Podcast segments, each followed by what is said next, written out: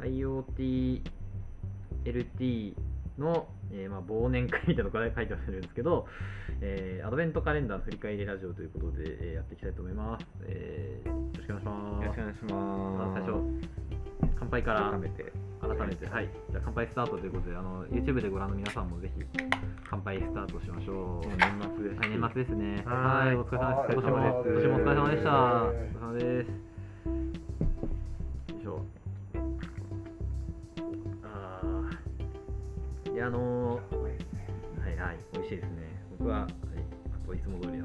銀河高原、僕、銀河高原ビールでいただいてます。の夜な夜な夜な夜なで。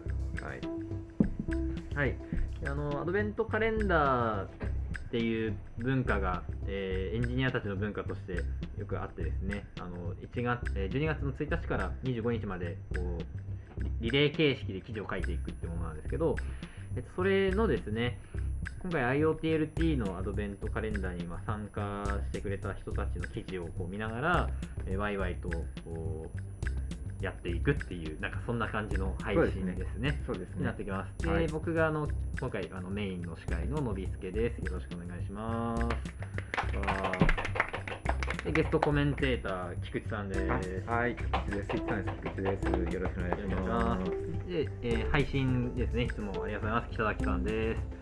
はい、よろしくお願いします。はい、カメラには映ってないですが、まあ、またこれ、あれですね、最近あの Spotify の方で音声配信という形で流すっていうのを、うん YouTube で配信した後にやってるんですけど、Spotify の方にもえー流していきたいなと思っております。はい、じゃあそんな感じでやっていきます。そうですね。今日はハッシュタグは、えー、シャープ IoTLT いつもの。はい、ですね。ですね IoTLT ハッシュタグで、えーぜひツイートしていただければなと思います。はい。ちょっと始まったよぐらいの、えーやつをちゃんと流そうかな。あの、うん。遅れてたのでね。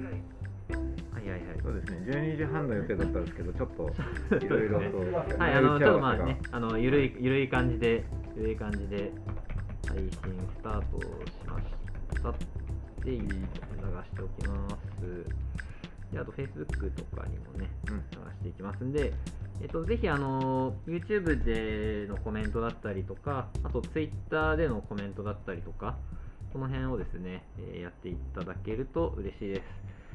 特にまあ Twitter の方が、ああの Twitter とかでまとめたり、ツイートまとめとかがやりやすいので、えーぜひね、お願いします。うん。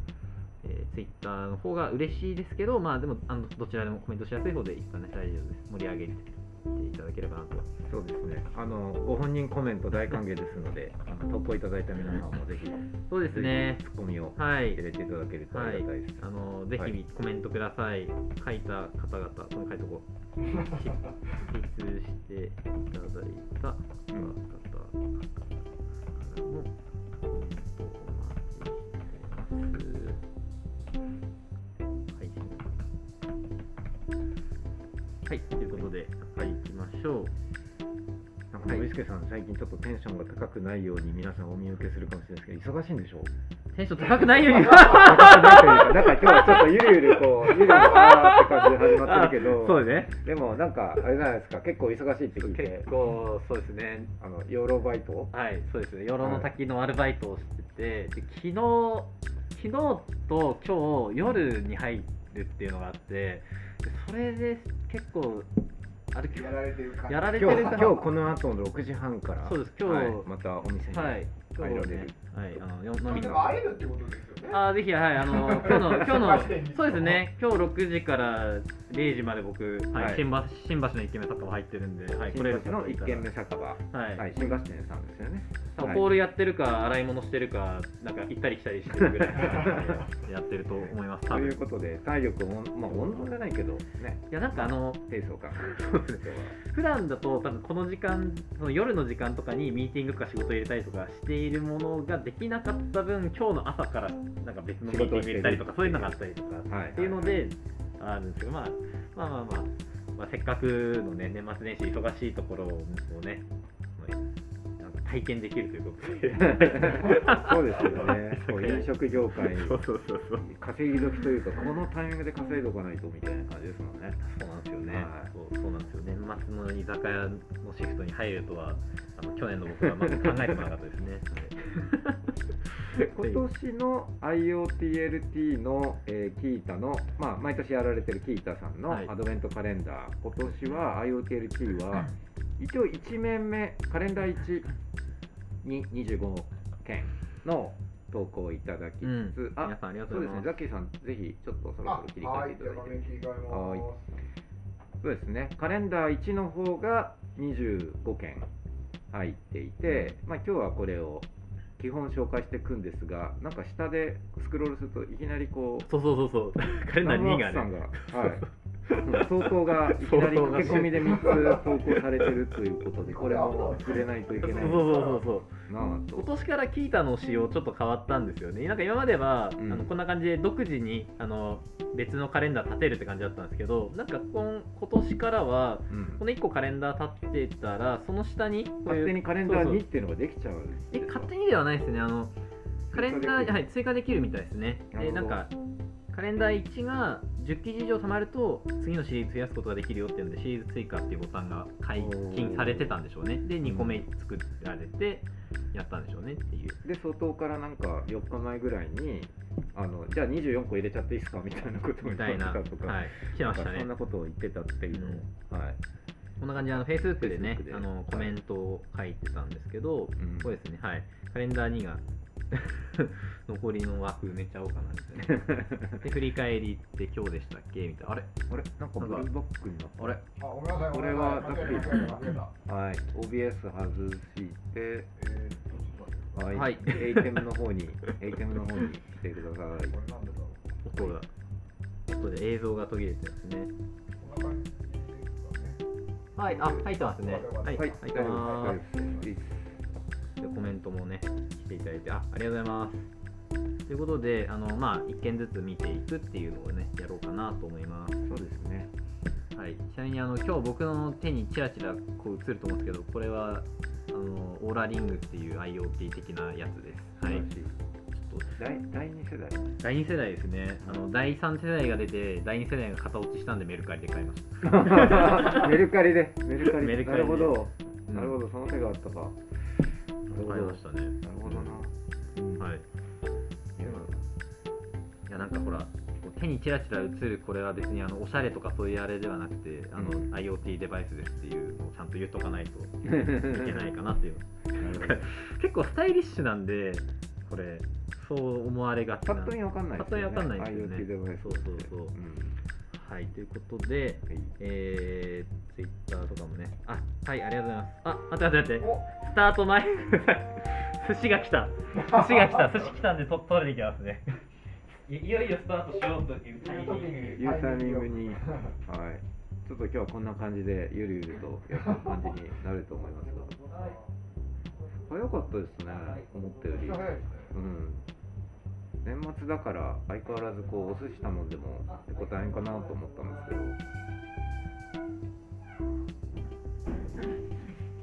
あーお寿司が来た。お寿司がお寿司です。いね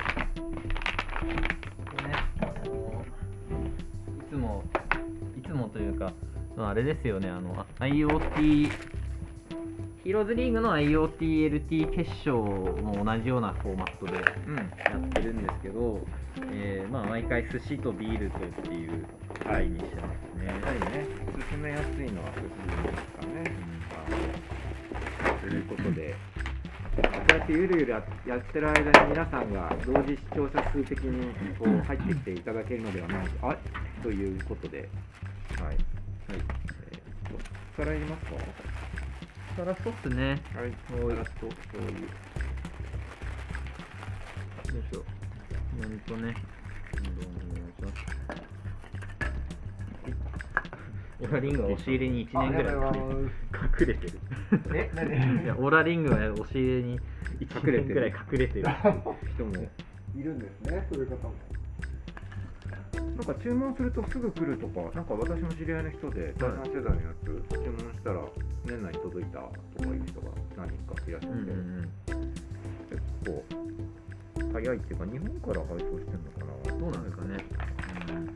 うん、コラリングなんか調べてると API がちゃんとレスト形式で取れるのがあるっぽいので、なんか触りやすそうっていうなるほど。イメージですね。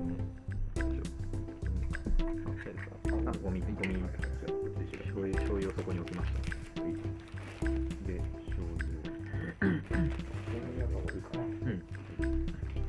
はい、ということで、今日はね、ゆるゆると、油はい寿司を補給しながら、皆さんのコメントも、コメントも見ながら、皆さんのコメントを見ながらね、やっていきたいと思います。はいはい。寿司とビール。ありがとうございます。河合さん、いつもコメントをしていただいてありがとうございます。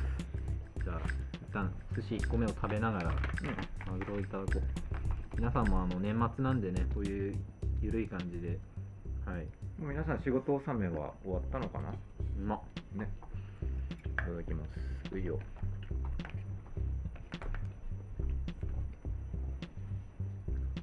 ィッシュってその辺になかったでしたっけ？ん？ありますありますありますこれああったあった。ありがとうございます。あ、大丈夫です、大丈夫です。ありました。あ、ティッティッシュありましたよ。はい。では、早速、はい見ていきましょうか 見ていきます。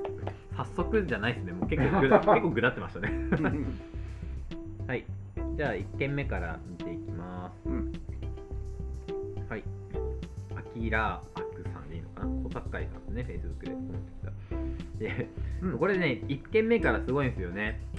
そうコーヒーの、コーヒー豆の焙煎機を作るっていう記事で、ね、いいね数も結構すごいんですけど、これは面白いですよね。なんかこの このモーターを使ってコーヒー豆の焙煎機を作れないかっていう。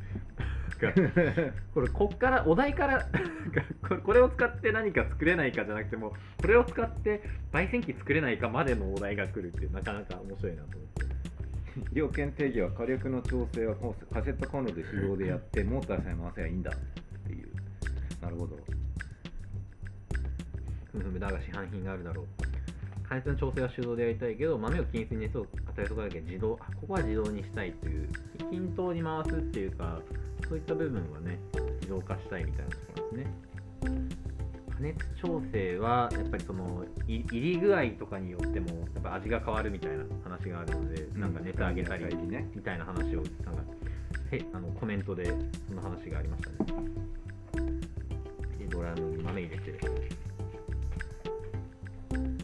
でせっかくやるんだったらあのデータをネットに上げようって言い出してうん。で焙煎機としてはすごいこんなの作った。あ結構こんなに激しくあでも激しく動かしていいんですね。うん。焙煎だから。で一瞬これだけ見て最後どういう回路だったかわかんないですけど下に図が書いてあるんですよね、はい結構使ってますよねいや、えっ、とね、このな、これはあくまでボードを、あそういうことか。こういうボードがある中で、今回は そういうことか。ESP3 人を使いましたよあっていう。そういうことですねあい。ろいろめっちゃいろいろ使ってんだなってここで言う思とっ、そうなんですよ。たんで ESP さんに。ESP3 人を使って、えー回路を作ったっていうのが、過程が書いてあるんですけど、うんうんうん。それ以外にも 3D プリンターでパーツを作ったりですね、で要はギアとそれと連動させるこうさっきの焙煎の部分をこう一つ一つ作りつつサーミスターで温度計サーミスターかなで温度計のうんそうそうそう温度を取ってそれをディスプレイにも表示しながらネットに上げるみたいなことを書いてますよね。うん。でアンビエントに載せてるんですね IoT、LT 界隈だとこういうね有名に、有名になっている。下島さんありがとうございます。ありがとうござい。ます本当に。はい、うん。下島さんのアンビエントですね。はい。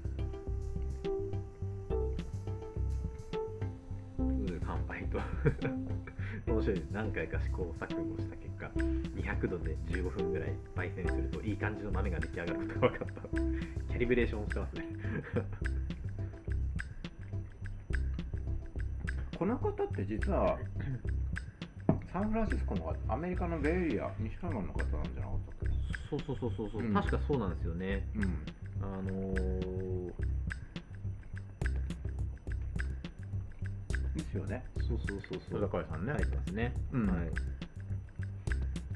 やったことは今何時だろう？向こカリフォルニアにいらっしゃるということで電通イノベーションズってあそうですね。電通イノベーションのラボの方これ今西海岸夜の8時ぐらいじゃないですか。あじゃあなんかイベントとしてはちょうどいい。時 間時間なんですねきっと。うん。ちょうど。ちょうどね多分29日の水曜日のうん。夜、夜8時ぐらい。なのかな？まあ現地はね。29日なんですね。はい。ですよね。いやーでも確かにアメリカで結構こういうアメリカの打ち合わせをしてるとよくこうやって DC モーターがこう打ち合わせ中にこう机の中に入ってて出てくるっていうそういう人たち。そういう人たち。でい作っちゃいましたっていうのはすごいです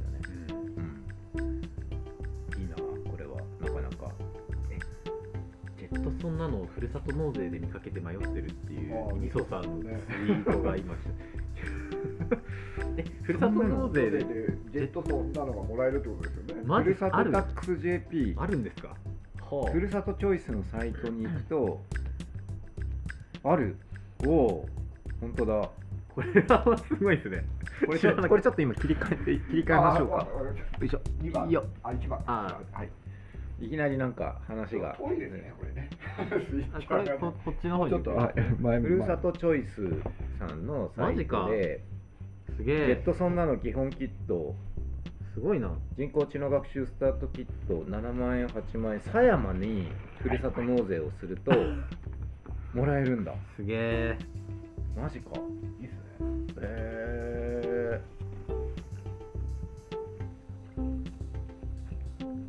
提供有限会社アイデンキさんうーん。すごいな。なぜなぜ狭山なんかっていうのはありますが。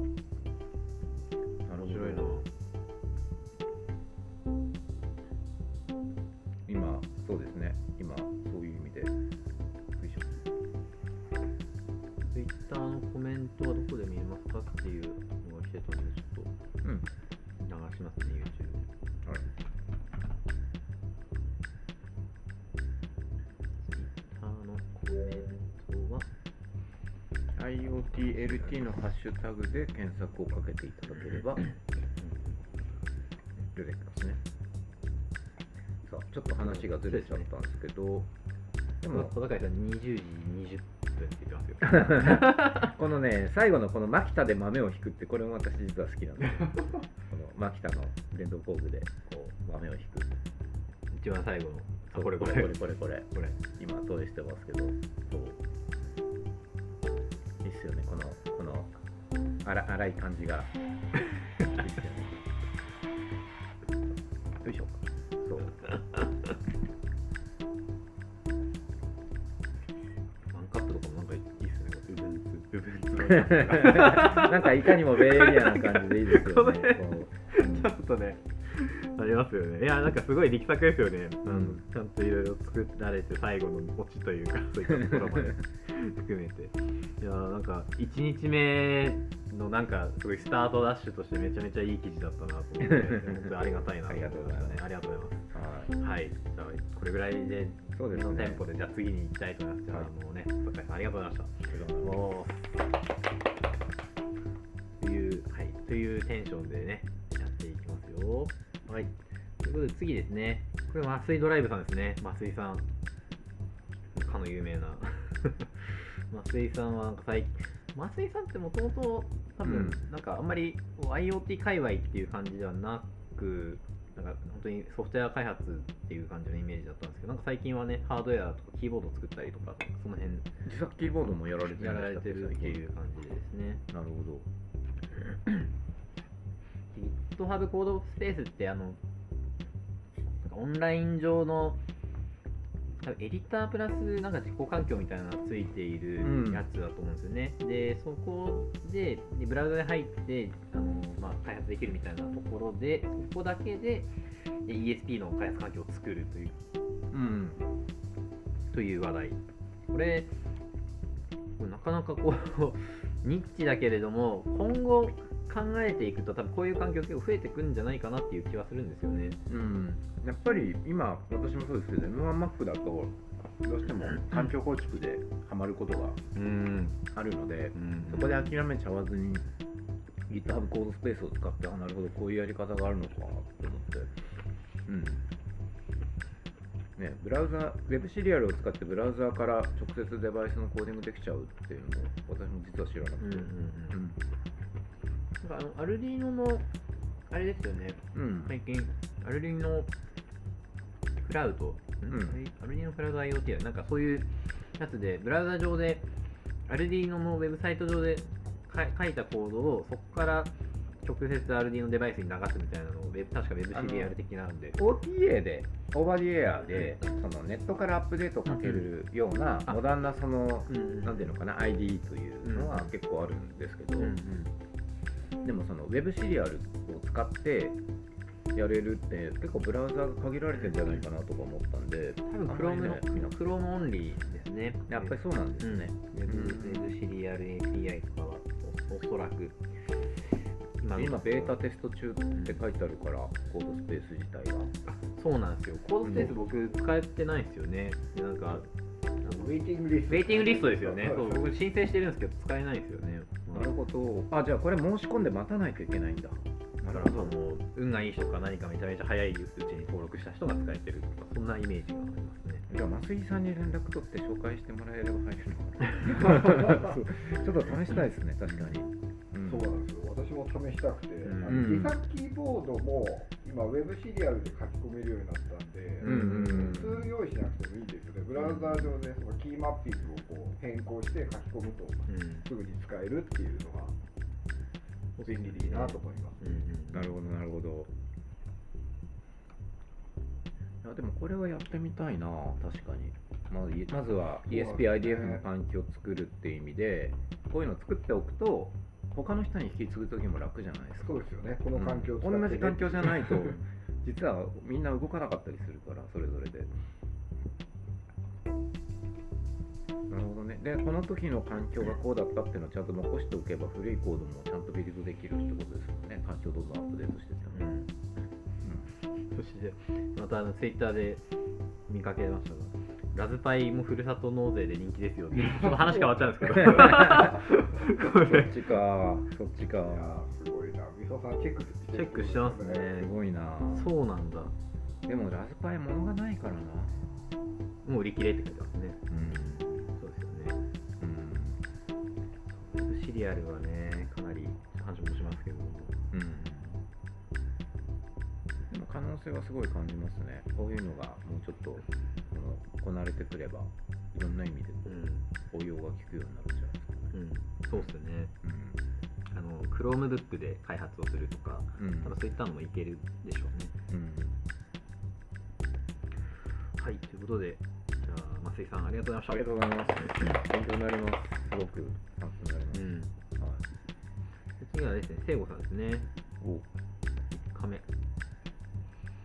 とで、M5 スタックにグローブ端子台経由でゲームスイッチを動かすということで、まあグローあれですよね、あの、結構戦国とかに売ってるあのスイッチですよね。あの あれ、よくゲーム機とかについてるあのね大きさのスイッチ。これね、これこれですね、これ。はい。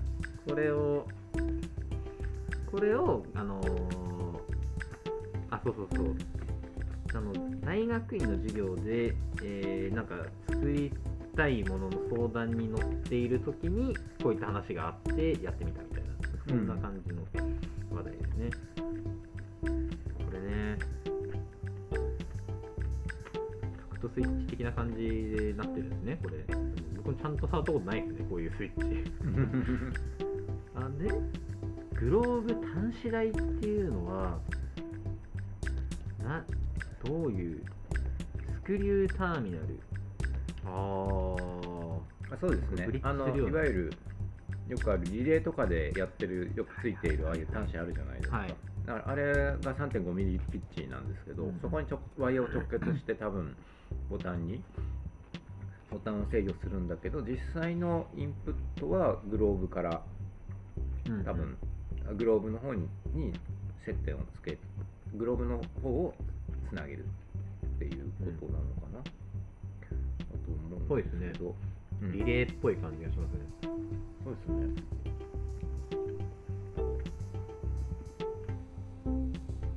ワイヤーストリッパー、あのこの会社の中にもどっかにはあるけど、見つからんみたいな。全然関係ないですけど。たまにあります。たまに使いたくなるんだけど、有効ボードでつなげておかないといけないんで、あプラス見とかないといけないそうなんですよね。そうなんですよ。でもまあこういうのを使うとサクッとプロトタイピングできちゃうから、ペンにこうあでもちゃんとそのグローブから今度は4ピンのジャンパーをつけてそのジャンパーから M5 スタックにってことかあなるグローブ直で挿すポートではないんですね、ここは。あのー多分これはなぜこうしてるかっていうと2番ピンの GPIO のインプットに持ってってるんじゃないですか、うんうんうんうんっぽいですね、ボタン。そうですね、フルアップのインプットに持ってってるんだろうな。はいはい。ですね。ですね。うーん。やっぱなんかこういうふうにちゃんと一個一個こうつなげていくことを実際の手でやっていくと、あ、なるほど、これはこういうつながり方してるんだとか、こうやったらこうなるんだみたいな試行錯誤して分かってくるので、いいですよね。そうですね。しかもこういうボタン荒くバンバン押しても全然大丈夫 そうあと光るボタンとかあるじゃないですか最近光るボタンありますね。金銭とか行くと結構あのありますね。あるじゃないですかああいうのとかに今度は連動させて押すと色が変わるとかいろいろ一個一個やっていくとやっぱ面白いですよね、とかあのよくあるあの緊急停止スイッチみたいなものを使うとかいろんなことができますからね。大きいからこそいいっていう UI ありますしね。そうそう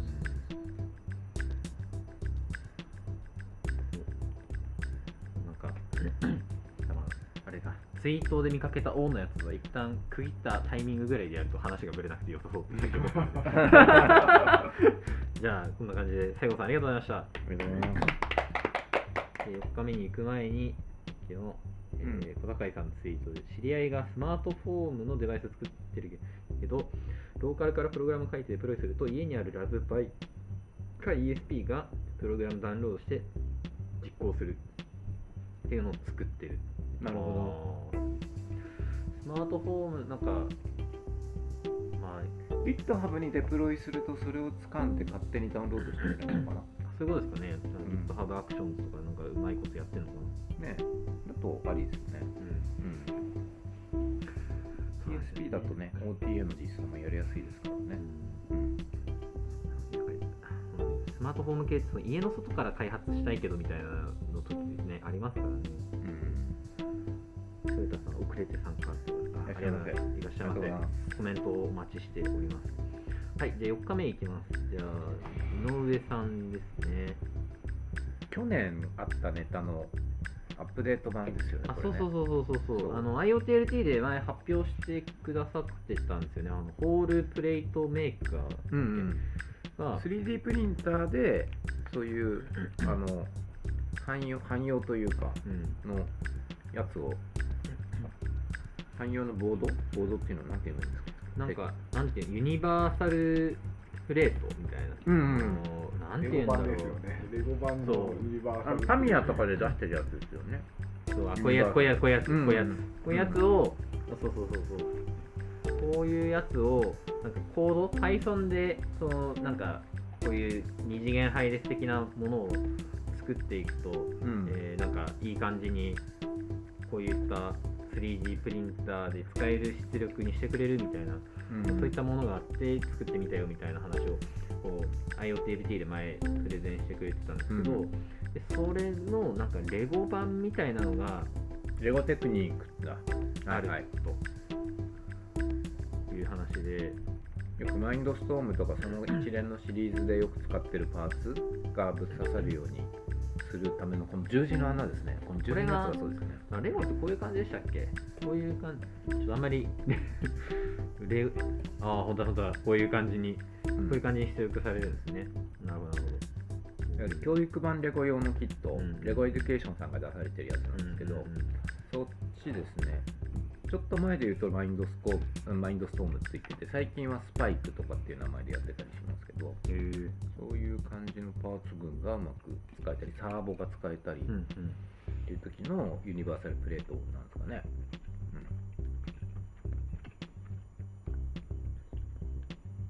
レゴテクニック部品を互換する自作部品を新たにする部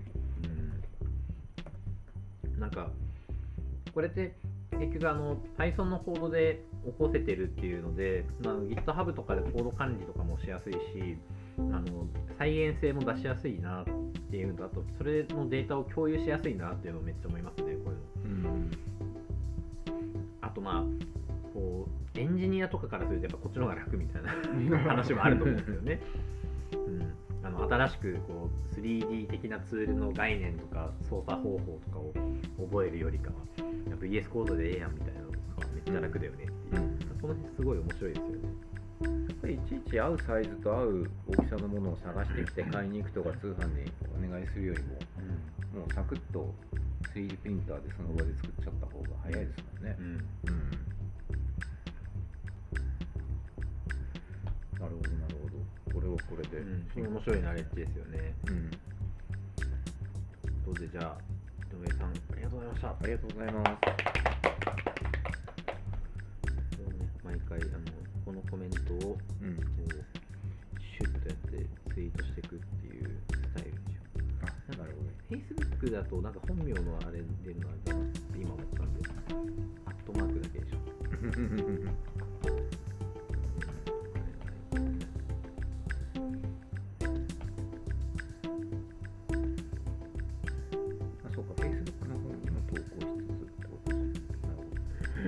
Facebook にもうコメント書いてたんですよ。こほど。はいはいはい。あの、昨日あたりから一通りコメントされてらっしゃいます。う いや、ね、本当は毎日やろうかなと最初は思ってました。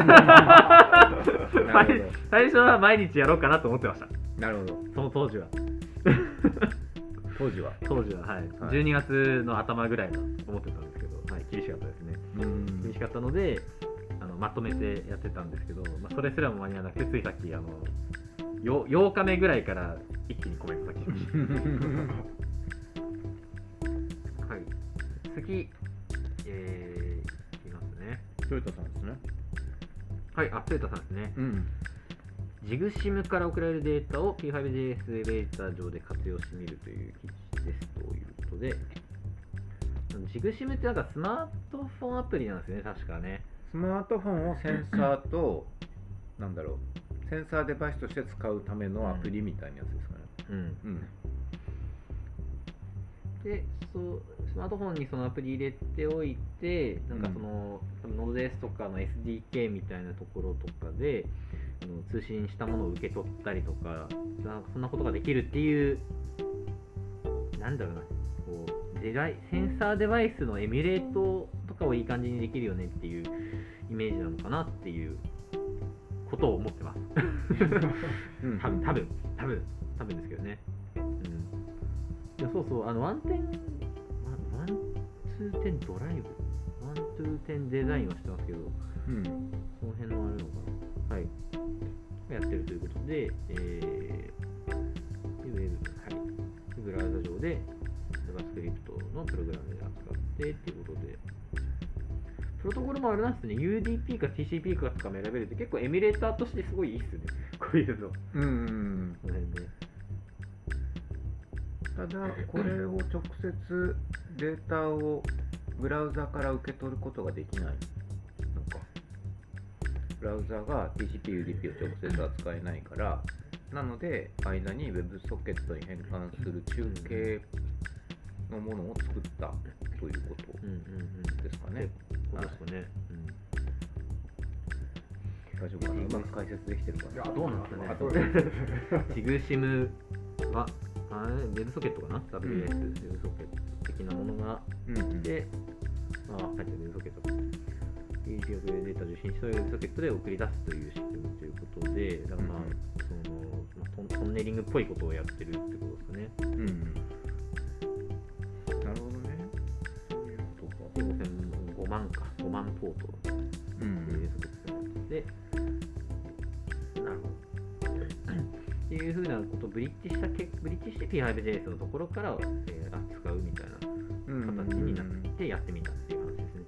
P5JS エベーターってなんか、コードペンみたいな感じなのかな。なんか、うんどういう感じで、なんかここがいまいち、こう、キャッチアップできてないところがあるんですけど、多分なんか、あでもなんか、うん、コードペンみたいな感じな気がします。あの、ここで、うんここで書いたやつを、そうですよね。実行できるっていう感じですよね。はいはい。はいはい。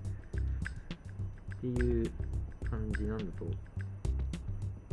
あ、豊田さん、ちょっと、解説してくれると 紹介そうですね。ちょっとこの辺あのなんか認識ミスあったらぜひ豊田さんコメントしていただければなと。うん。はい。あのリアルタイムで見ていただいている感じがしますんででで P5JS 上で扱うっていうことをやってみるっていうことですね。なるほど。うんうんうん。あこれってローカルホストでいけるんですね。うんうん。ローカルホストでいける、うんうん。あだから中継してるから なんかね。8080のポートに中継されたやつが届いてここはそういうことですね。それを WebSocket でキャンバス上、うん、あ同じパソコン内のっていうことですよね。そうです。ね。プロキシーみたいな動きをしてるってことだよね。はあ、うん。なるなるほどね。ああ参考になるねほど。で、タッチすると、ああ、なるほど、こういう表現をやりたかったってこと。P5JS 結構、こういったビジュアル見せたい時とかにね、すごくいいよねっていうので、うんうんうんうん。使ってるイメージがありますね。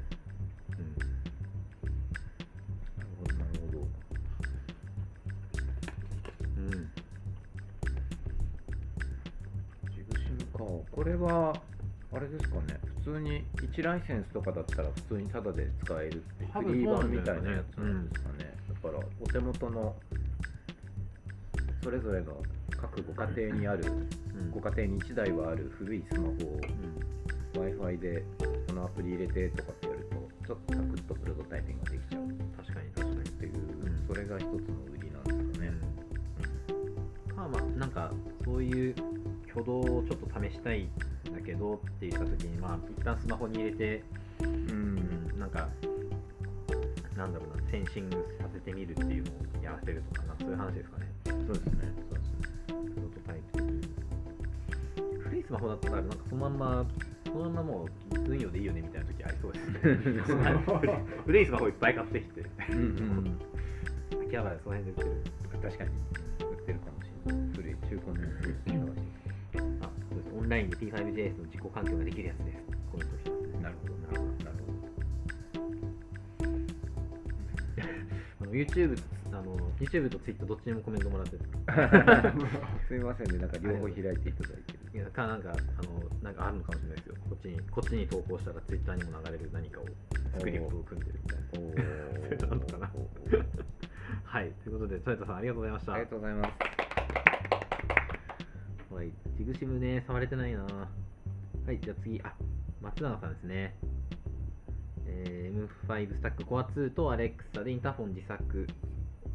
あインターホンに自動で対応してくれる IoT デバイス。ということでこれはこの間の IoTLT で発表してくれてたやつな気がしますね。あインターホンの解錠ボタンうん。とあれか。通話ボタンをサーボでってやつね。あああいいっすね。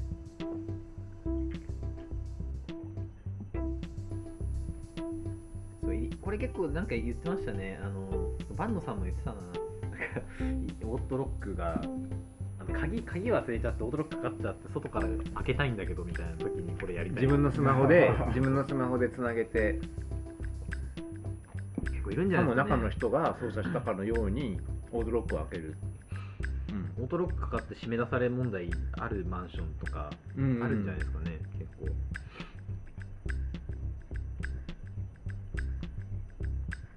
でアレクサと連動するリモートデバイスとしてこのインターホンを IoT 化したいっていうことですかね、うん。ですね。であの開発環境でプラットフォーム IO を使ったって言ってて、おお、いいっすね。っていう会話をしましたね。アルディの ID から卒業しましたみたいな。素晴らしい。素晴らしいですね。私、僕までやれてないん。で、ちょっと試したいなっていうのを。でサーブを動かして、で、OTA で、あの、そうですね、もう、インターホンに取り付けてるデバイスになるから、OTA でアップデートできた方がいいよねっていう感じ。あと最後が、なん。かこの、これ昔の IoTLD でノリッピーさんが紹介してたやつなんですけど、こういう、なんていうかね、この ESP の、ESP とかのやつだっけが、あのーなんか、アレクサ側から見たときにアレクサ連動でデバイスみたいな感じに見えるっていう風にエミュレートしてくれるみたいな、そういったライブラリみたいなのがあって、これを入れると、この作ったインターフォンに付随しているマイコンボードというか、まあ、ESP というか M5 スタックが、あのーなんか、Hey Alexa みたいな感じで言った時の操作できる何かになるっていう 話なんですよね。なるほど、なるほど。ESP32 デバイスを Amazon Echo からコントロールできるフィリップスヒューもどきになるんだ。見かけ上はフィリップスフューとしてああ、なるほど、なるほど。見えるらしい。面白いですよね。そんなものがあるんだと。やっぱオープンソースいいね。すごいですよね。こういうのを作っている人が海外にちゃんといるんだ。おお。面白い面白い。おお動いた。サーボが動きましたね。今のサーボですよね。うん。アレクサのフィリップスフューのをオンにするあっていう明かりをつけたっていう操作をするとサーボがウィンウィンって動くって感じですね。なるほっていうことをやったんだけど、最後のこのつけるところでやってたら剥がれた。粘着力ど。粘着いや両面テープの粘着力に負け力が負けた。何でやるか。サーボの強さにも。なるほど何で浮いちゃってほしいのに壁に固定うん難しいですね確かに。振り付け諦めて 線伸ばしてなんかちょっと台みたいなところに置くっていう。なるほど。でもこれでサーボを動かそうとしたらああ。いや、あるあるあるある。あるあるですね、やっぱうん。スイッチボット。ですね。いいっすよね。スイッチボットなんだろうなやるんだったら。そうですね。Amazon でスイッチボットを買ってそれをあれ API あるんで、結構いいかなっていうふうに最近思いました。確かにこれね。いやーでもなんかいろいろプラットフォーム IO をやったりとか、このうんファファファークシーも ESP みたいなやつだったね、なんか結構知見溜まってていいですよね。うんやるもしやるんならプレートごと作んないといけない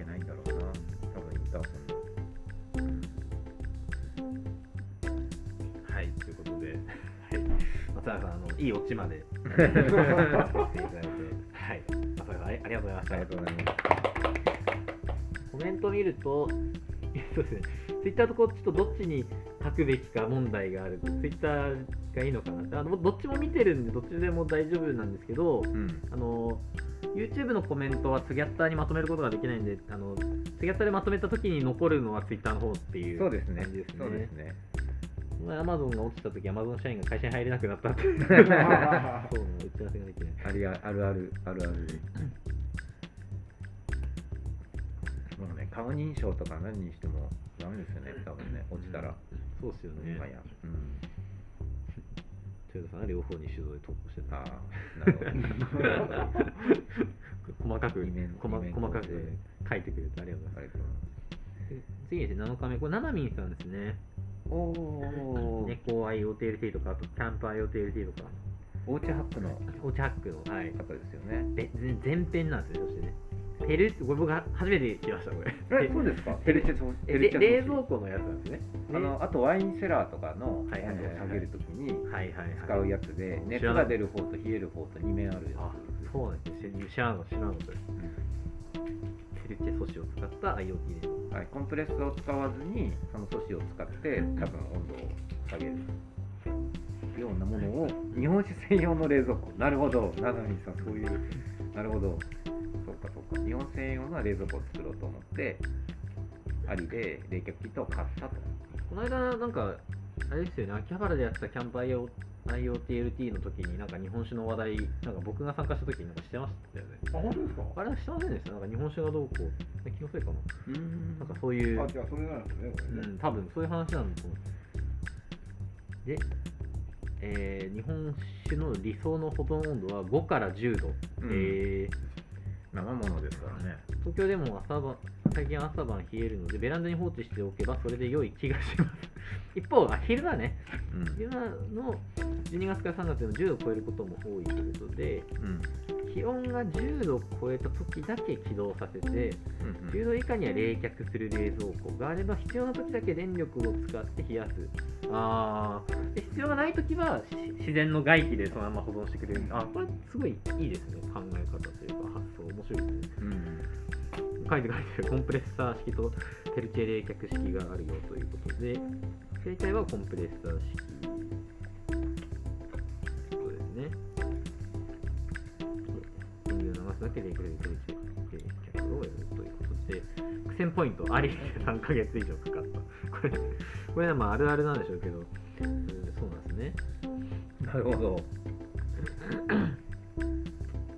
いくら？34ドルあでもまあワインセラーとかを買うよりも安いですよね全然。ワインセラー安いやつでも2万ぐらいしますからペルチェペルチェ使ったやつは。うん。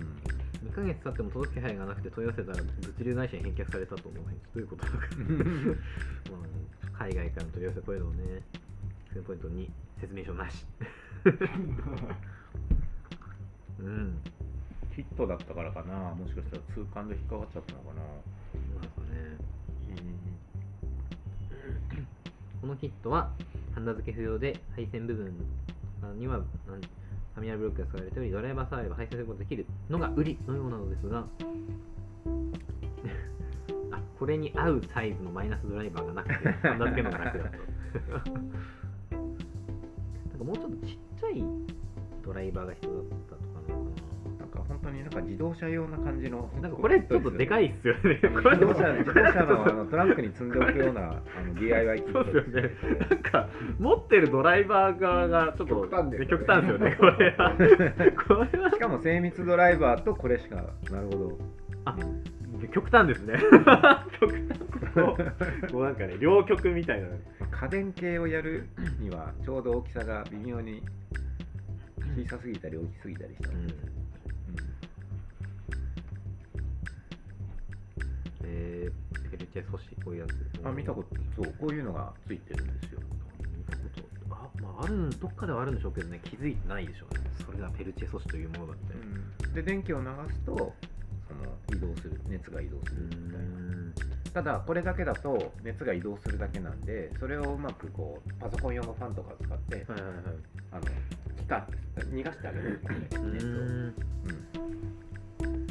逆にするといわゆる温蔵庫みたいなこともできるなるほど。要は温めることもできるキンさんなんか逆に流してるやつありませんでした？あ私もワインセラーのワインセラー。そうワインセラーを買って、あのアイリスオーエマのワインセラーを買ってそのあのファンだけを変えたんですよ、うん。あのうるさくないように。ん。あの中華系の安いやつを使うとウィーンってめちゃくちゃはい。音がするのでそれをちゃんとした PC のいいファンに置き換えようとしたんだけれどもあの方向を逆にするでしょって あ ワインセラーの温度が動作させたらぐんぐん上がっていったっていうまだワイン入れる前だったからよかったんですけどおかしいこれはなんで上がるんだって言った。冷静に考えたらあったかい空気を中に送ってたなるほど、というまあまど。あそういう。きるという。うん分かりやすい。まあそういうので。そう同じ原理ですよねきっとね。で片方にヒートシンクがついていて、うん。片方にファンがついている。あヒートシンクがついていてファンでがっつり冷やす面があってっていう、えー、面白い。うん起動時は結構うるさいけど、刺すとすぐに冷却始まるということで、どれぐらい冷えるのでしょうか。それを試してみると後編はまだ出てないのかな、きっと。っていう感じですね。でも発泡スチロールでここまでできたらあとはもうちょっとですよね、どれぐらい冷えたのかっていうところですよね。なるほど前編。あ後編はまだ出てないですね。そうですね見たらなかったんで、うんこの後続編が。出てくるんじゃないかな、面白いな。いいですよね。こうやって一個一個自分の手でやっていくとあこういうのってこういう原理でこうなってるんだっていうのが一つずつ分かってくるので、うん、世の中に売られてる家電を見てもあなるほどなーって言いながらもいじれる、でこれ冷え具合がもし足りなかったらもうワンセット買って、うん。オイペオイペルチェ。っていうんですよオイペルチェ。でオイペルチェ。オイペルチェ。素子だけを追加してもう素子とファンだけファンとヒートシンクだけ追加して同じ電源系でさらに冷えるようにもう一回パワーアップを図るとかできるはずなんで少しずついじっていくとやっぱ面白いと思いますよオイペルチェいいな。オイペルチェ。はい。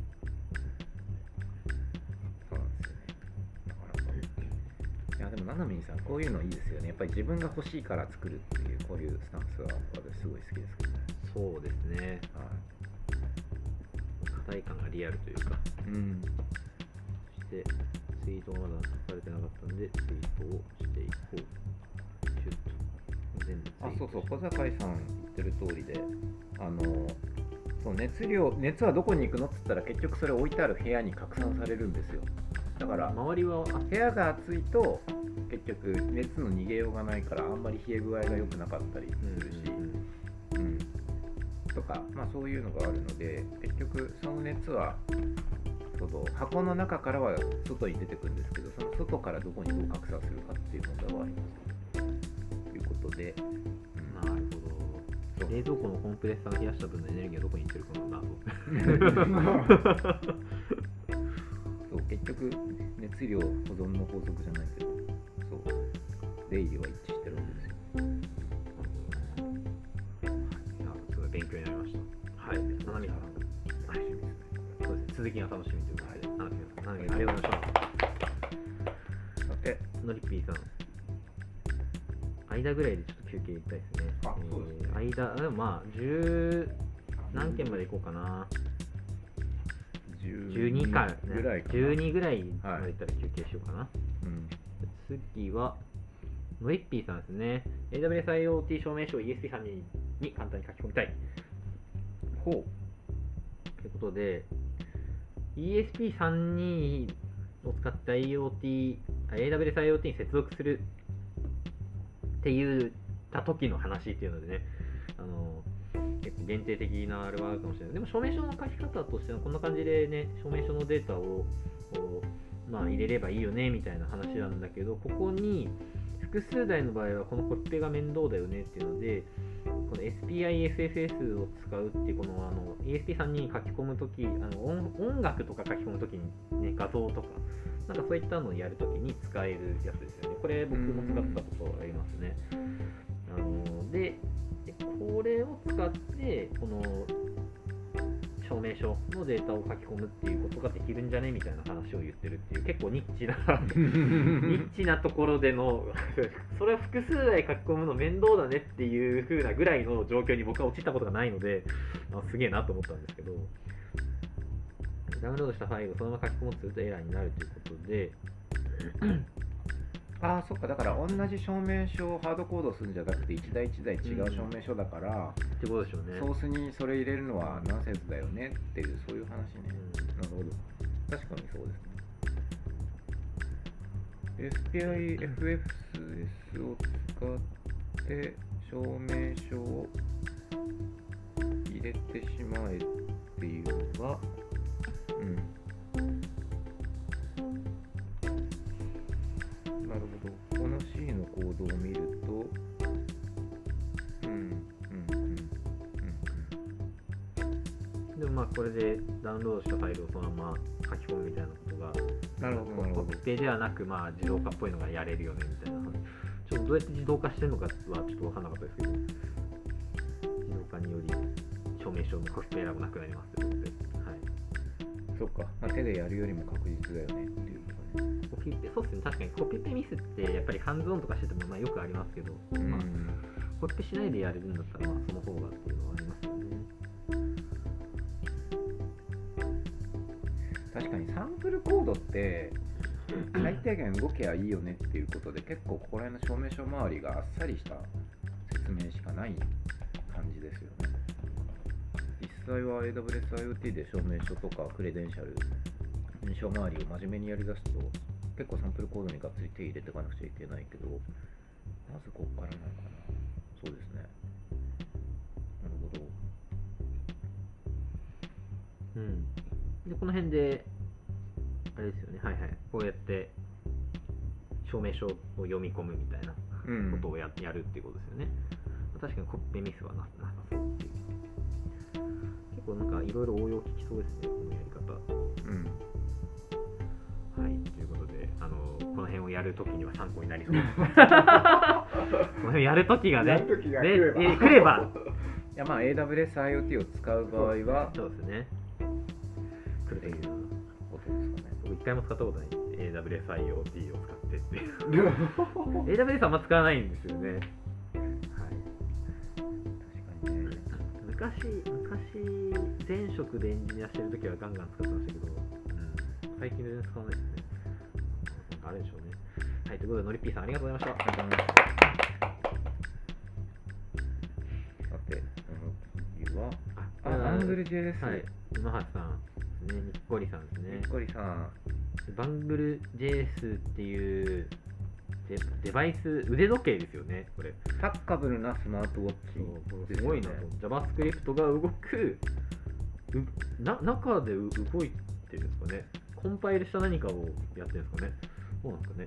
でそういうあでも WebBluetooth がどこにあそれは別かな一応なんか技的を日本では技的ないからこういうなんか申請をして使えるようにしたらしいですね、あの特例で、うん。あの実験局試験局としてあのアメリカの技的相当いわゆるそうですねえーっとの情報をつけ使って日本のため日本での実験としてやりますっていう特例があるのでうん。多分それを申請して6ヶ月だけっていうことであのテストをした。要は SCC の情報をもとにこれ使いますって申請をされたんですかね。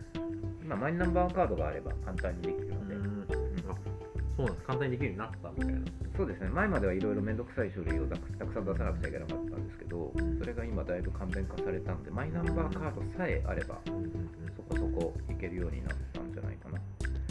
うん。すごい。で JavaScript を動いて、コはい。ードを書いて、アプリが作れるっていうことです。それとは、アプリのインストール WebBluetooth API で、ブラウザからっていうことで、なかなか攻めてますよね。攻めてるよな。逆に言うと PC にブラウザが動いてないとっていう感じになっちゃうのかなそうですね。常にノートパソコンとともに使う機種って言ってるからそういうことです。うん。かね。スマホだと WebBluetooth 難しいのか。WebBluetooth そうですね。スマホだと多分あの Android の Chrome だったらギリいけるかもしれないぐらいな感じで、iPhone は無理ですね。なるほど。まあ、なんか、このバングル JS を作ってる会社が iPhone 用のそういう書き込みアプリみたいなのを作ればいけるんでしょうけど、あそうですよねアプリで Bluetooth しはいらせればいい、あそうですそうですそうそうそうそう WebBluetooth で現状やってるっていうのは、ね、結構、Web の仕様とかが結構あのガチガチ変わったりする可能性あるのを考えると、その中でこのデバイス、そういう選択にしてるの結構面白いなと思いますね。一応今も60、70ユーロで買えるんですね。いまだに。なるほど。バングル JS アングル JS スマートウォッチ。あバングル JS で調べると一番上に 一番上にこの記事が出るこの。記事が出る。おおそれそうですよね。ああ違う記事だなんかあ違う記事だ ESP ルーノって書かれてるんで、やっぱ JavaScript for Microcontroller っていうオープンソースができますね。えー、あ、あエスエスプリーノだ。 Espruino。Espruino。なるほど。あー、これね。はいはい。あ、これなんか、あれです、あの、めちゃちっちゃいランタイムですね。なんか中で動いてるんでしょうね。なるほど。そうなんだよな。でも最近スマートウォッチでハックできるものって、そのテブルがなくなってから、ペブル。ペペブル。懐かしいペブルペブル懐かしい。が今や懐かしいな。今や実体としてもなくなってしまった今やじれるスマートウォッチってなかなか見つかんないですよねペブルちょっと一回も触らないで終わった感じが。あそうなんですか。僕は触ってないですかねペブルは、うん、ちょっと Twitter とか YouTube でペブル触ったことあるよって人も出てくるかなっていう。私も第一第二世代はもうリオンタイリアリアルタイムで買ってたのでっていうのですごい思い入れがあるしこういうのいじりたいっていうのはすごいわかりますよね、残念ながらこれでそう180日なんですよね。上限が。一つの目的で技的特例で電波を飛ばせる期間が180日で。目的変えればいいんですか？目的を変えるとか人を変えるとか、人を変える、はい。ああなるほど。要は譲渡して、はい。だから私が半年使った後で、はい。ノリスケさんに譲渡してノリスケさんがまた実験をやる、ああでも2人二人いたら申請し なんかぐるぐるやってぐるぐるやなっちゃうとそれはそれでっていうのがあるでしょうけどまあある人がある目的のために半年間限定で電波を飛ばすのは OK よはいっていう形になったようなので、はい。それはそれですごく総務省さんもだいぶ柔軟になってきたな。とうん。でも半年って結構あっという間なんですよね。そうですよね。確か白い。いや初めて知りました。バングル JS というものを。確かに。面白いなと。だからとりあえず私がニッコリさんから譲り受けて半年後に一回知るっていうのはいかがでしょうか？いいいいんじゃないですかね,、うん。ねきっと馬橋さんが見てくれてみたいな。うん。小さい IoT デバイスも楽しいけどでかい IoT デバイスも楽しそう。テテスラ API っていうテスラって API ある？テスラは テスラは直接今あるのかなってるかどうか知らない。それはすごいですね。最近あのテスラをあの爆発ダイナマイトで爆発する動画みたいなの出てまああ、あまりにもなんかバッテリー交換で何2万ドル取られるのにムカついたからすみたいなやあのつ爆弾をセットしてもらって爆発しましたみたいなやつありましたね。テスラといえば。あるんだ。API あるんだ。おおありますよね、すごい。テスラ API あるんですね。はあ面白いなモデル3モデル3も高いな。そう IoT デバイスとして買うにはあまりにも3万ドル ,3 万ドル台は高い ちょっと IoT デバイスとしてか買うのはちょっとね高いですね。高いところじゃないかなでもあの真面目な話で言うとあのえっ、と例のえっ、とハコベルあハコベル。うん。生駒さんのハコベルハコベル。は今それを目指していて、うん。自分たちでハックできる余地を残すその折りたたみ型バイクモビリティをやりたくてでやっぱり M5 スタックのえーっとその M5 スタックをうまく使えないかっていうメーターの制御部分にっていうのを検討されてらっしゃる途中だと聞いてます。めっちゃいいっすねそれ。ただねバイクぐらいだったらいいかなと思ってうん。欲しい。めめちゃくちゃ欲しいんですけど今、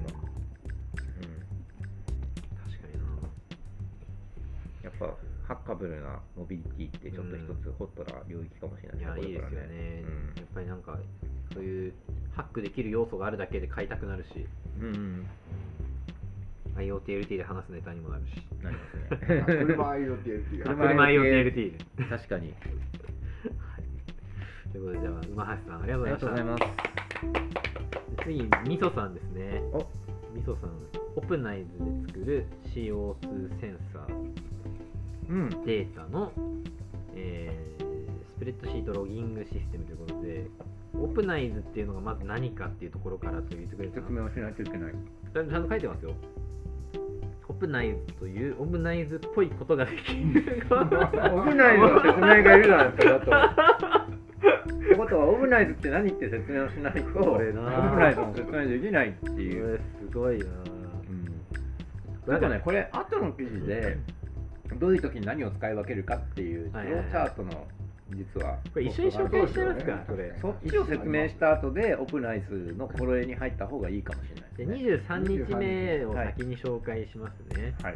はい、で JavaScript や TypeScript で IoT 開発したい時の最適なボードや SDK の組み合わせフローチャートで、えー IoT 開発してみたいけど、えー C とか C プラでの実装は辛いよねということで、えー JavaScript でやりたいんじゃないみたいな話ですね。それはすげえわかると。スタート。で JavaScript で愛用したいわけじゃない。まあ C でいいよっていう人は素直に Arduino と M ファイル使って。ねあそう。別に JavaScript 使いたいわけじゃないようだったらね、ある程度書いてい。けば。レッドでしょ。で Node。でボードだけで動かしたい。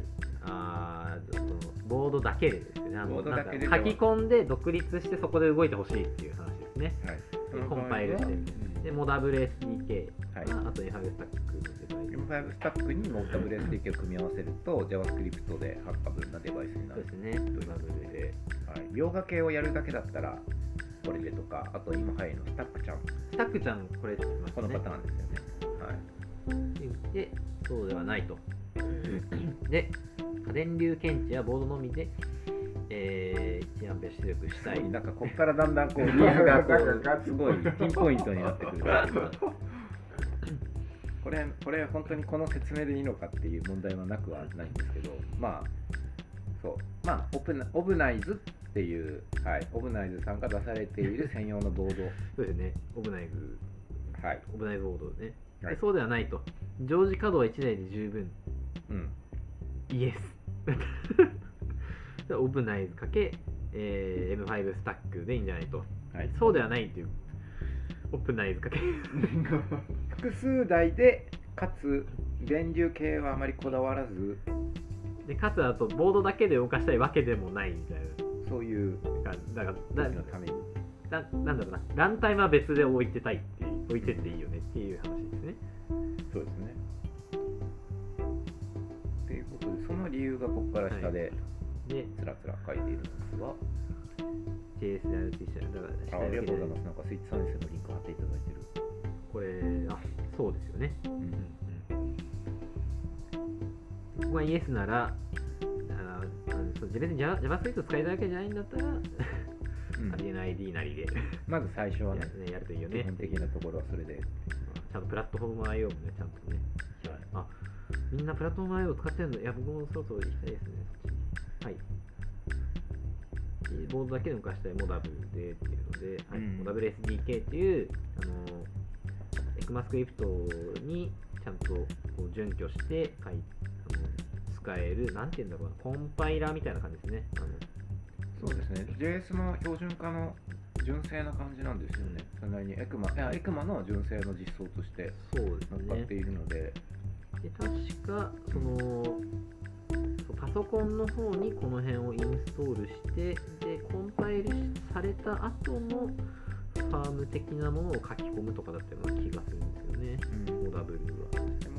もともとは ESP さんに使ったモッタブル専用のボードっていうのがやっぱオブナイズみたいにあったんですけどこれじゃないか、これ。これディスプレイあそうですそうですそうでですね。すはいだったんですけどモッタブル1とモッタブル2ただ技的が取れてないモデルもあって本ではっていう。っていうのであの作る気あんの？って言ったら「いや M5 でも僕からそっちで」ってモッタブルをやっていた ピーター・ホディっていう CEO がいるんですけどがあの、まあ、ベイエリアあのサンフランシスコにいる人なので、は話した時に「いや M5 スタックでも動くからそれでもいいよ」って言ってたんでそっちに今日本のコミュニティは倒れてる。あそんな感じなるほど、もう技的通ってる M5 でモダブル使ってくれと。あそうですね。っていう方針だったことですね。わざわざその専用デバイスを日本向けの作るよりはね。技的を取るつもりはないとまでは言い切らなかったんですけどあくまでこれはサンプルボードなのでっていうことで。なるほど、はい。なるほどな。なんかすごい、あのーそうスタックちゃん、ちょっと話、はい脱線しますけど、いわゆる獅子川さんがやられてらっしゃるスタックちゃんのそういう意味でそのっていうか獅子川さん自体がモッタブルの日本のそのなんていうのかなエヴァンジェじゃないけどもそういう方なんですね。はいあのー技術書店とかでモッタブル SDK 本を書いたりしてるんですよね、この方。なんか、これ、これだけ見ると、ああ、そういうもんかぐらいだったんですけど、なんか僕個人的にはその、モダブル SDK 使って、うんこう、こういったものを作ってるっていうのを初めて見たので、あちゃんとなんか、こういう実例みたいなの出てきたんだみたいなことを思って、ちょっとびっくりしたんですよね。うんだからもともとモッタブル作った理由ってメディアプレイヤーみたいなものを JavaScript で作るとかあのそういうところを考えた上でみたいな感じでやっぱりロボットのこうちょっとした表情を動きに合わせて同期させてみたいにやるときにそのやっぱり JS でやるのってなんかそれっぽく仕上がるそうですね。あの、JS はあのなんか Python とか PHP とかと違って非同非同期が基本のそうそうそう言語なので。そうですね、その辺の何かの挙動、何かが発生したら何かをするみたいな、ちょっと IoT 開発的なイベント駆動っぽいのとすごい相性がいいっていうのはそうです。あると思うんですよね。そうですよね。だから本当のこう組み込みじゃないモダンな作りをしていく上で何気にこうレッドありだよねっていうところがあったりするのでっていうのがこう、っていうので、まあ、ちょっと話をみそさんの方にうん、戻すと、はい、と、ということで、で次ですね。オムライズがデビューしたのもやっぱり同じように JavaScript の流れで。はい。まあ、要は日本のスタートアップとして立ち上がった会社さんですけどもそのあくまでクラウドから OTA で落とすっていうのが基本なのでホストをするのがあくまあくまでオープンナイズクラウドの方でそれに連動するその何ていうんですかね。サーバーサーバーキャッパーとして動くっていうことでサーバントとして動くっていう考え方なので基本的には常時クラウドにつながってないといけないそうですね、いクラウド上で実行した結果をあのボードに落としてるって感じがしますよね、うんオーガナイズに関しては。若干このなんか JavaScript をどこで実行させるかみたいなのによって、ちょっとこの辺の分類はまたできそうな感じはするんですけどね。そうですねで、でいろいろあって、最後、長時稼働は1台で十分を。で、あでこの時はオーブナイズで、あので複数まあ、まあ簡単に言うとその分オブナイズクラウドのライセンスっていうのがあったりするのでなのでそれなりに複数台大量に入れたい時にはそこそこいい値段がしてしまう、ということでミソさんの登場で、ってことですね。はい、複数台でデバイスを運用したい。で、安くはい。運用したい。というので、オープナイズ。っていうことが狙い目で、オープンソースな、まあ、オオブナイズっぽいフレームワークを考えてみた、うんうん初めはこれラズパイ上にローカルにデプロイしないといけなかったのがあ、そうそう。ついで最近。でっていうのが、で、この、はいこのこっちの何日目だっけ。っていうのが今23日目の記事だったんですけど、そんな中でオープナイズで10日目の記事の方でオープナイズの紹介があると。はい。でオープナイズは何かっていうと、こういう、もともとね、ラズパイで、ラズパイで実行して実行結果をこう、はい。ね、こっちでやるみたいな、そうですね RPC でつなやがるというやつやだったんですがっていう、今回はそこを、まあ、とりあえずまずは、スプレッシートに連携はい、する何かを MHZ19C の CO2 センサーと、えーアトムライトと連携させてオープナイズと動かしたところまでやりつつオープナイズサーバーが今回新たに、はいライブサーバーをヘロクに行けるようにしたってことですね。そうですね。ヘロク上に載せるようにしたんじゃなかったかな。書いてますよね。はい。ヘロクとかで、まあ、どっかで実行できるよっていう、だから一番下にありますね。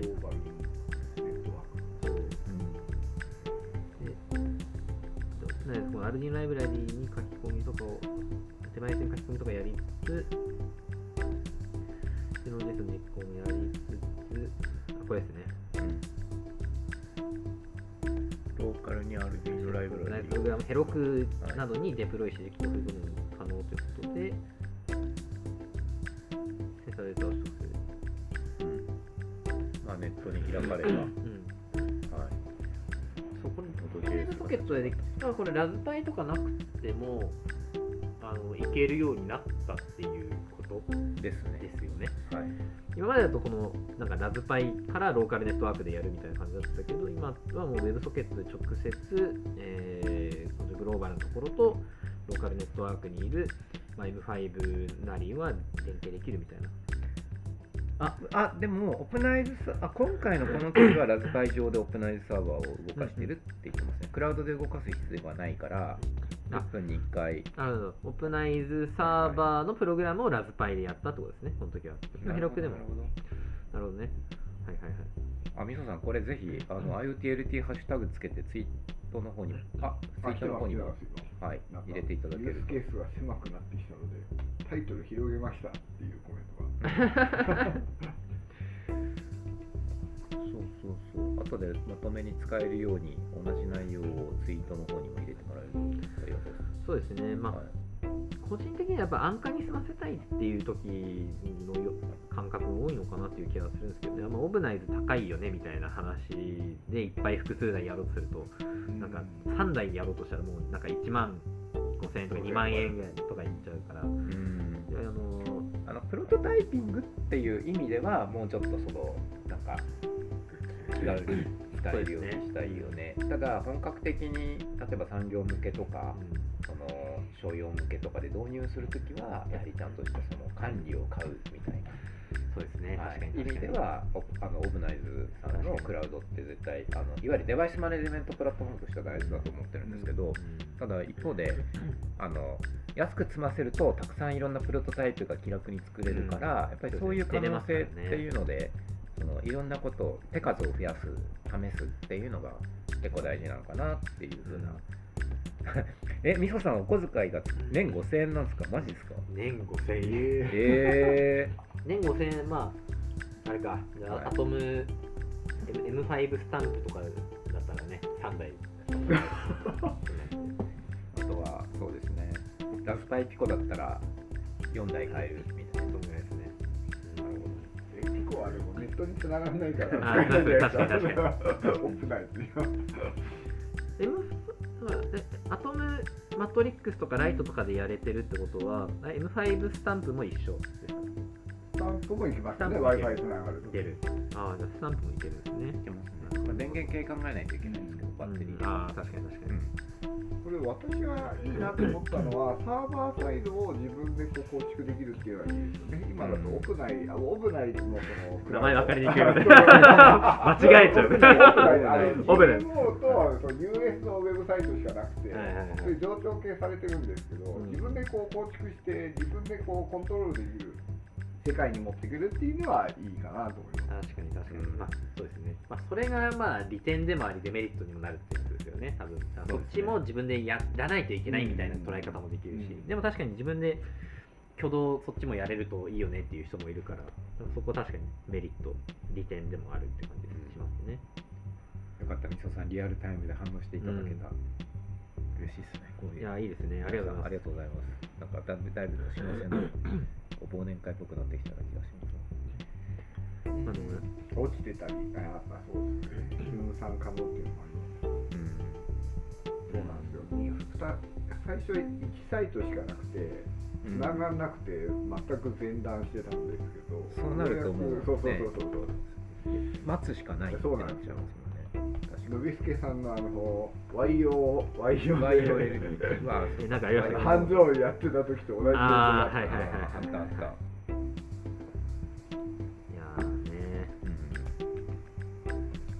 やっぱりこうやって選択肢があるのって大事だと大事ですよね。メリデメは当然いろいろあるんだけれどもこういう場合はこういうのがいい。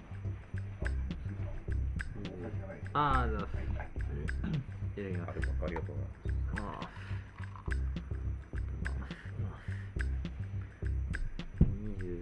みそさんの23日目の記事も、はい同同時に同時にレビューを同時にレビューをね。はい、ということで、えー、みそさん、じゃああの10日目と10日目と23日目、ありがとうございました。はい。次、えー、佐野さん、佐野さんですね、あの静岡の、静岡ですよね、佐野さん。サーサーキット Python でいいですかね、サーキット Python サーキットバージョンはいラズパイ。で、サーキット Python は、なんかあの、マイクロ Python から派生した、はいなんか、教育用の何からしいですっていう情報を 僕は使ったことないんですよね、これ。これ、ちょっとなんかよ読んでて分からなかったんですけど、あの、あれ、サーキット Python プラスラズパイでセンシングするみたいな感じの記事なんですけど、簡単に言うと当時の制約のあるハードウェアに合わせてうん。エイダフルーツが移植をした Python の派生。あですサーキット Python 自体が。なのでまあある意味エイダフルーツをエイダフルーツ 1Python あ、ああ、なるほど、なるほど。という言い方でもいいのかもしれないマイクロ Python のような純正じゃなく派生系ですね、アシュ、アシュ。やっぱりラライブラリがいっぱいあるっていうのがだからねメリットかなと。2017年とかそんな昔にあった Python、あれなんかその Adafruit のうん、が出しているセンサーとかは結構扱いやすいみたいな。あの Adafruit のペ大体そのチュートリアルに当たっていくと大体あの Adafruit のページに行き当たると思いますあーなるほどなるほど。はいあそういうことか。あでもなんかその話を聞いて理解しました。あの、はい。なんかやりたいことみたい。なあなんかエイダフルーツが C でポーティングをした独自の Python っていう言い方の方が正確かな。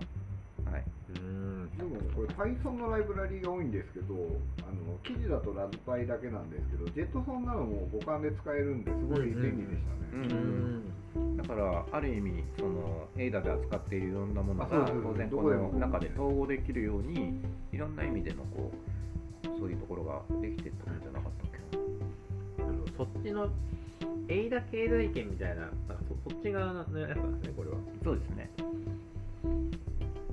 だから手っ取り早くまずラズパイで動かすためのブリッジっていうのかな。みたいなものが多分あったんじゃないかな。なんかあのそう。なんか最初思ってたのはなんか Python が動かないパワー的にマシンパワー的に Python が動かないところでも動動くよみたいな。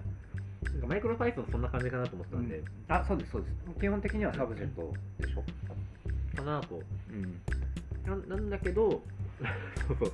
あのラズパイって Python 動くじゃないですか動けますね。だからなんかだからななんだろうと思って。確かに。そのクラウド側もしくはラズパイサーバーが サーバーインフラエンジニア側からするとん？んこのこの Python は一体？あそうそうそう。そうだからそうララズパイでねあのスーパーセット側が動くのになんかわざわざサブセット側を使うみたいなのってどういうことだろうって思ったんですよね、うん。でもまあ要は Python、まあ、さっきの JavaScript の話じゃないですけどやっぱり Python で一気通貫で全部完結させたいっていう人から見るとぱりそれは一つ道としては考える話でも今はだいぶパワーパワフルになってきたから IoT デバイス側センサー側も。なのであんまりそこっていうのはある一方ででもやっぱりそのいわゆるありがちな一般的なセンサーを使う DME280 みたいな、うんうんうん。もうみんながよく知っているセンサーを使う場合はこういうやり方もあるよっていうことですよね。いいですね BME BMP か BME かで。あ めちゃめちゃ盛り上がった記憶が。なんだっけあの失敗談の時ですよね。失失敗敗談談ラジオの時ですよそうねそうそうそう。精度も違うとかなんかみみそさんがみそさんが言ってた気がするなそさんですねこれもうん。いいと P でなんか。似てるんですよね名前惑わされる。そう。いやでもまあボッシュは早く早く復活してほしいな。まだ供給がちょっとしんどいからああこれね。これね。いや私もちょっと勘違いしていてあの釣りボード選手権の時に P はプレッシャーなのかなと思ったら出動系があるかないかっていう違いだったんですよ。E, e と P は。P は両方ともついてましたみたいな。ああこれな。しかもなんかありでありで見るとなんかまたさらに似たような亜種みみたいのいっぱいありましたよね。えこれそうなんですかなんか色違うのありませんでした？前見たあ時 P あの紫か青かみたいな。うんでもなんかこれはなんかありのこのページのやつはなんか写真はこっちなんだけど逆なんですよ。逆なん いやーありありはしかも怖いなこれあれなんですよね。SPI 接続してるんですよね。あ。ISQRC じゃなくてそれもなんかマニアックだなと思ってあほういや本数が増えちゃうしね接続の本数も増えちゃうしなんでわざわざ SPI なのかっていうのもちょっと。BMP、BMEP 弾夏いっすねって言ってるそんなに前でもない気がするんだけど。そこまで前でもないような気がしてるんですえでも2年二年ぐらい前。もえうえーいやそこまでいかないですか？え？最近ですあ積み棒選手権だったのは最近。スミーボード選手権の1個前の失敗談話の時なんで。なるほど。え？夏秋ぐらいじゃないですか？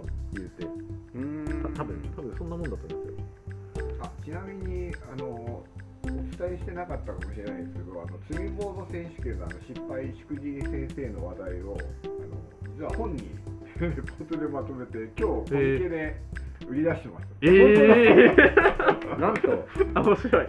コミケコミ99ケで 99C99 誰誰が売ってるんですか？あの親方プロジェクトっていうあのいろんな執筆者のことをこうまとめている方がいるんですけへー。ど、その中で水泳選手権のあのレポートを執筆させていただきました。あありがとうございますありがとうございます。来月のあのなんだっけ技術書店でもあの同人誌博覧会でも出品しますありがとうございます。はいありがとうございます。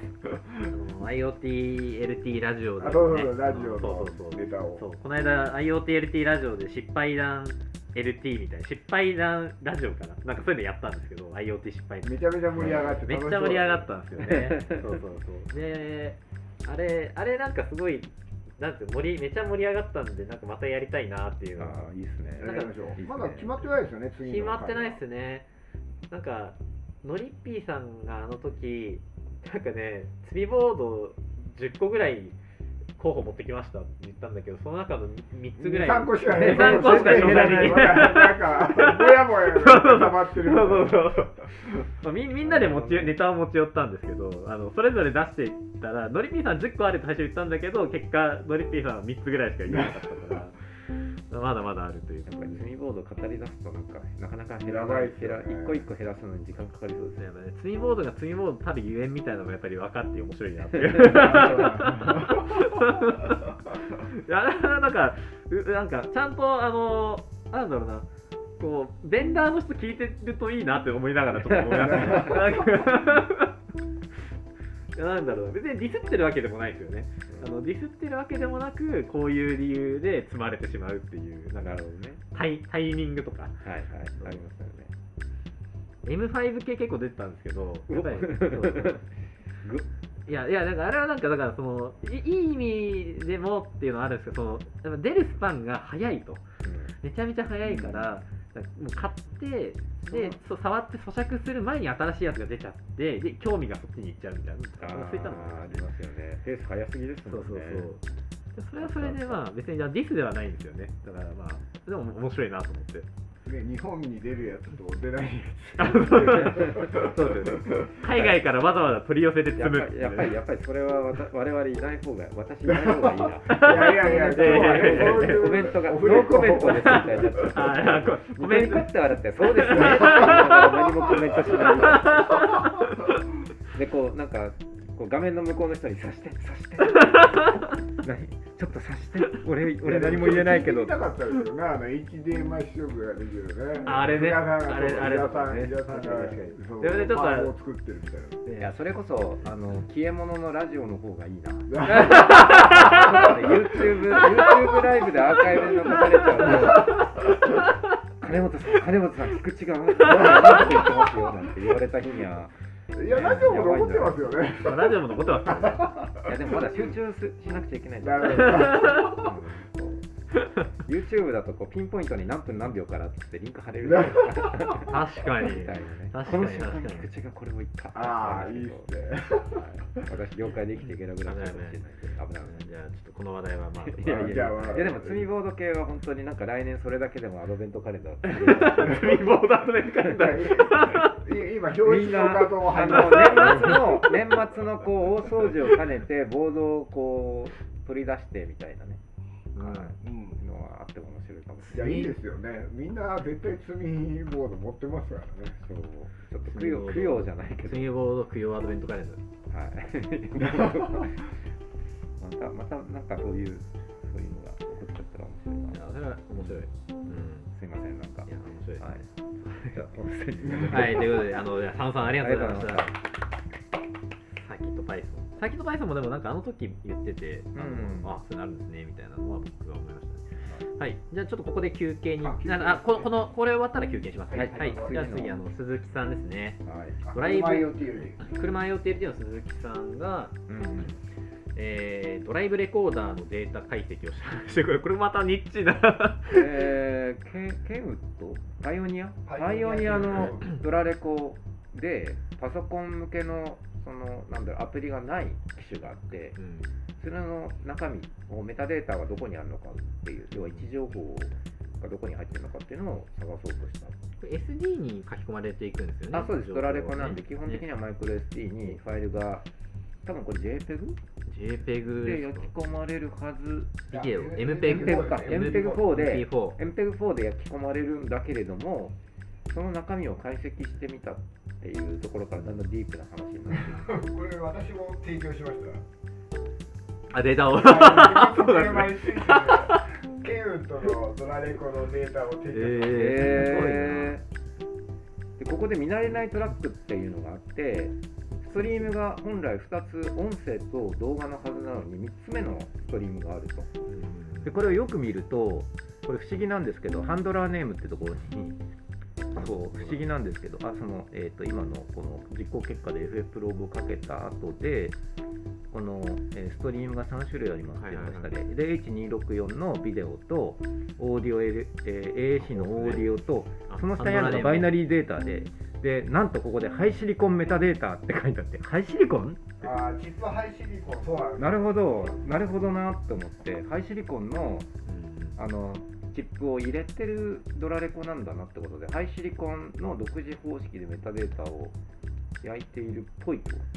ぽいですということで、ねプロプラなデータをこうどう抜き出すかっていうのでそこからこうバイナリーレベルでハックというか面白いですよね。なんかこっからここれが怪しいっていう感じでもうここからここれがここにの3つ目のでメタデータって書いてるから確かに怪しい。メタデータが怪しい。確かに怪しい。ミタルデっていうことで。で方式が一体何なのかを見つ GPMD ってなんだってあ GoPro 等で使われる周期的なセンサーのデータを格納する方法がある。つこはあ。そうなんですね。う GPMD これ実はトヨタとかの純正のドライブレコーダーみんなこうこれ使ってたりするんですよ。あそうなんそうですかなんですけどええ。あそう渡した瞬間にあこれはこのタイプですねってすぐに解析結果が戻ってきましたね。あそうなんだ。ええ だからすごいなの作ってる会社も危ないんじゃないかなと思いますよね、こういうのこれあ僕勝手にそういう独自で結構ねあの守るためになんあそうそうそう。独自企画で何かやってるのかなと思ったんですけどそうじゃない。そうじゃないそうじゃないってへいう、あそうじゃないんだ。でもね書いてますもんね。パーサーがもうあるって パーサーがある。パーサーがあるんです独ね自だと思いきやパーサーパーサーがもうあるということでパーサーあるんですね。GPMF のパーサーがあるということで。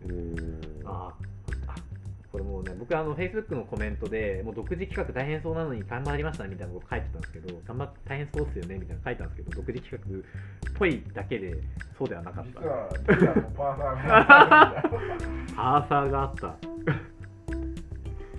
ーサーで解析はできたけどでも最後はバイナリーを直接目視でここからここっていって取ったんですよねいやそうなんでこの形式はあったけど今回のメタデータが GPMD の形式ではなさそうだったって書いてますよね。うんだから単純にパーサーできなかったんじゃない？できなかったんですよね。あまあそれはじゃあ僕の Facebook のコメント合ってた。あ ってた。合ってたバイナリーにガリガリそうデータを埋め込んでってるっていうだけで。いやそうなんです前回の車ューム3で鈴木さんが熱く語ってたんで。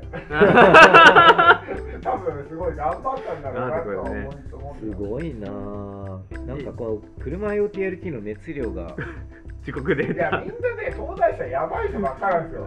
ですよね。あの事故った時のドライブレコーダーの映像をこう公開してくれる人とか。うーん。なんかちょっとね IoTLT 界隈にいる人とは違う感じの。なるほど。ね確かになんかちょっと車の人たちはちょっとまた熱量がまたね違ううん。なんか強い深いところありますよねあ書いてる。GPMD だと思ってたんです。けど実は違うデータでした。っていうけどコメント YouTube コメント。ありがとうございます。ね。ありがとうリアルタイムでありがとうございます。本人が本人がコメントしてくれましたね。でも確かにこの出力のところに GPMD なんちゃらって書いてたらそうだと思いますよね。基本はねそうなりますよね。そう。これすごいな。この辺のデータからねあのグラビティのセンサーと時刻と。うん緯度経度とあと速度とかを取り出してるわけ。ですよねこうだからあとはもうパーサーを自分で作っちゃえば。いや本当に本当にあのウェブのウェブアプリ化してましたね。あじゃあそのファイルをアップすとちゃんとそれが出るようにされたんです。かすげえ。マッピングしてくれて自分がこう そんなところまでやってるんですかすごい運転した経路がこう表示される。みたい。なめちゃすごいな、えーすげえ。まあ確かに時系列もあるってことで。はあすごいな。すごいなこれは。うん。来月もありますからね。ECU の書き換えを今しようと思ってて ECU の書き換えたんですか ECU って ECU ってあのココンピューターボードの。車のあ車のあるああメインのそう。演算演算ユニットですよね。ええなるほど。なるほどあるみんな車いじりたがる人たちはここやりだしたらやっぱすごいんだろうなサーキットやってる人は ECU いじりたくなる人は多いそうなんだ。そ速度とかやっぱり変わったりリミッター解除あ、そうそう、リミッター解除とか、そういうことですね。いや外から介入できるように疑似ファイアウォールを外すとかいろいろやりだすといろんなことがある。あーなるほどらしくさっきのテスラの話じゃないですけど、やっぱりハッカブルななんかモビリティが必要っていうのは、なんとなく感じましたね。たただ何もしないで普通の人が勝手にどんどんいじれちゃうとある意味セーフティーっていうか安全基準の問題があるのでなんかやっぱり高いハードルがあって乗り越えた人だけが生活できる何かっていうその先の何かっていうのがあるのであじゃあもうそれをみんながこうそこに山があるからじゃないけどあじゃあじゃあこの記事のやっぱりこういう独自仕様にしてるっていうのはもうそういうここでここでこのバイナリーを目の当たりに目の当たりにした時にここでやめるんじゃなくて最後まで行きたいみたいな。そういうモチベーションまあまあがあるんじゃないかな。そそいつはそいそいつにはいけるぐらいの状態にはしてるっていうのがこれってことですかね。そういった人はそのハードルを乗り越えし者はこういうデータにアクセスできますという。そう。だからね、やっぱそういう意味では熱量高いのすごいわかるような気がす。車 IoT よりっていう。